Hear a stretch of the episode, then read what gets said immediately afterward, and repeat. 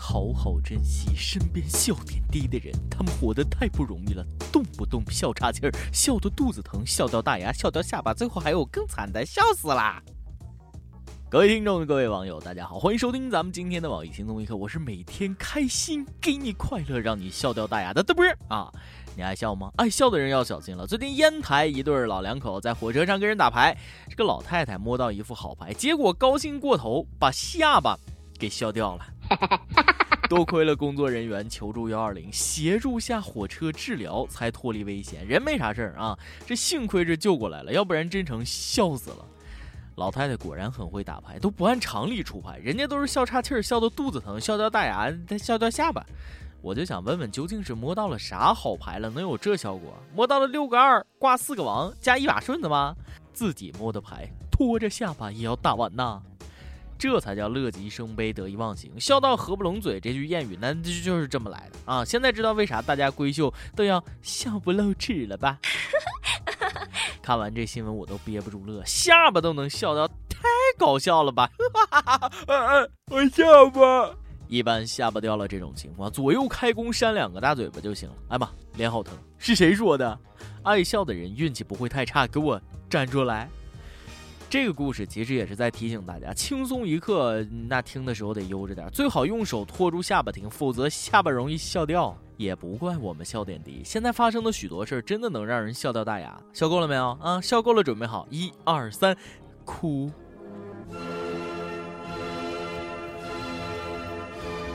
最近，上海兴起了专门针对宠物的豪华殡葬服务，仪式感超强，给死去的小狗配棺材、灵车、放哀乐、开追悼会、举行送别仪式，甚至还要到寺庙举行超度仪式，就差八宝山了啊！人活得像狗，狗活得像人，小狗呢也算是没白活一场。有的狗死了重于泰山，有的人死了轻于鸿毛。以前只觉得很多人活得不如狗，现在发现原来死了也不如狗。哎，不过这也没啥说的，是不是？养过宠物的人应该能理解主人的心情。在别人眼里它是狗，在自己眼里狗是家人，甚至是爹。再说人家花自己的钱，没碍着别人，全家给狗跪下，长子再摔个火盆，关你屁事啊？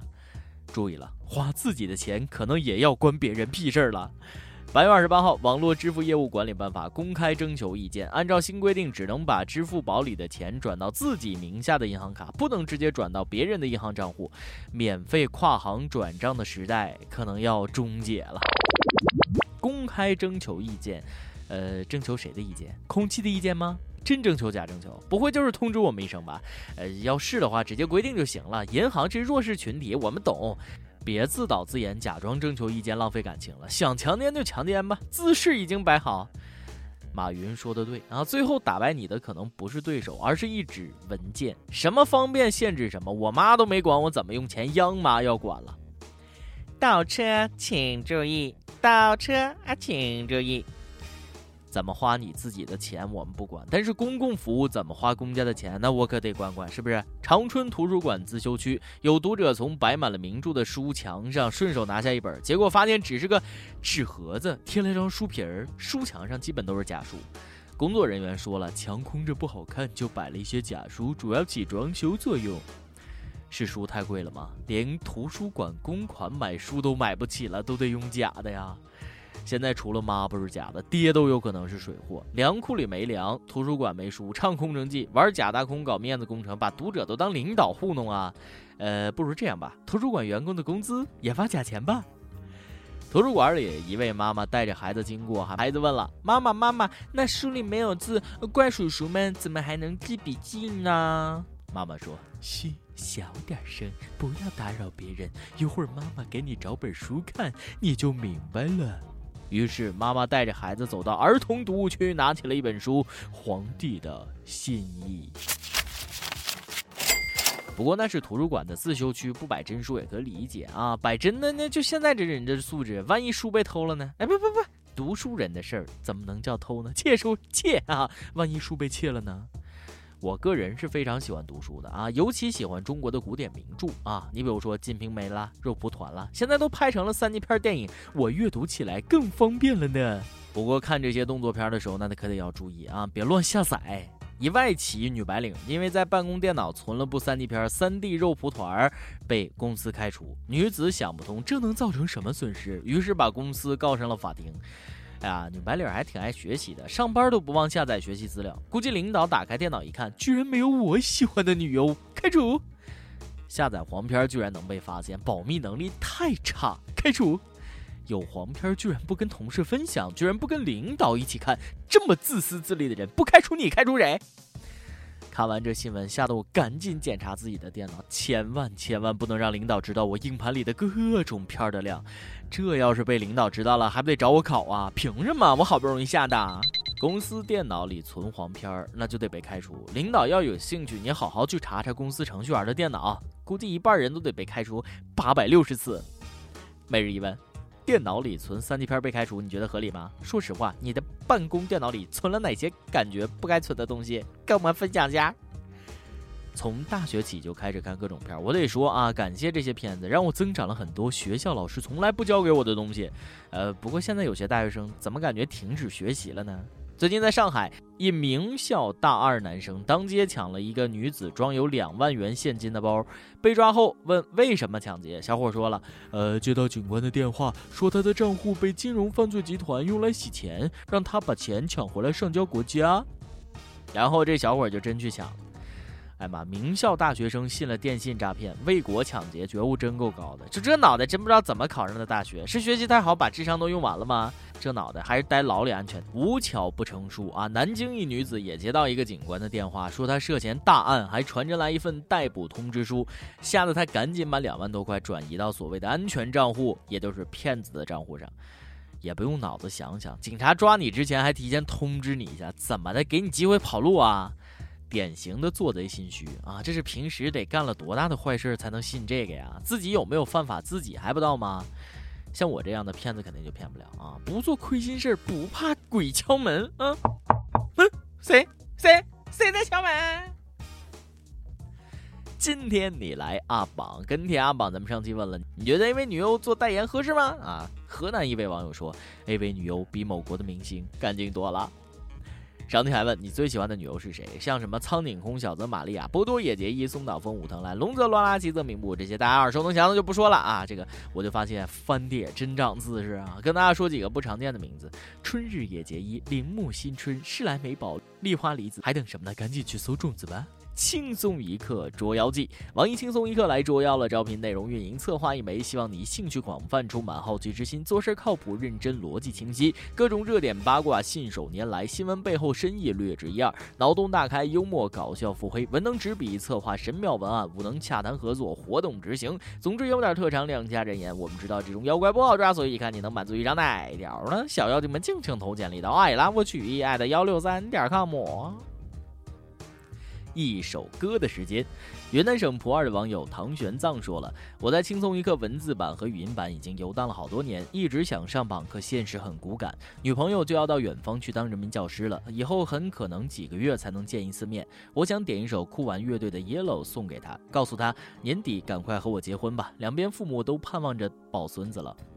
阿妈，唐僧都来点歌了，说好的不沾染红尘的呢？希望你俩早日结婚，早日才能早抱孙子，闺女也一样。”想点歌的益友可以在网易新闻客户端、网易云音乐跟帖，告诉小编你的故事和那首最有缘分的歌。有电台主播想用当地原汁原味的方言播《轻松一刻》和新闻七点整，并在网易和地方电台同步播出吗？请联系每日轻松一刻工作室，将您的简介和录音小样发送至 i love 曲艺 at 幺六三点 com。以上就是今天的网易轻松一刻，有什么话想说到跟帖评论里互换主编曲艺和本期小编李天二吧。我是大波，下期再见。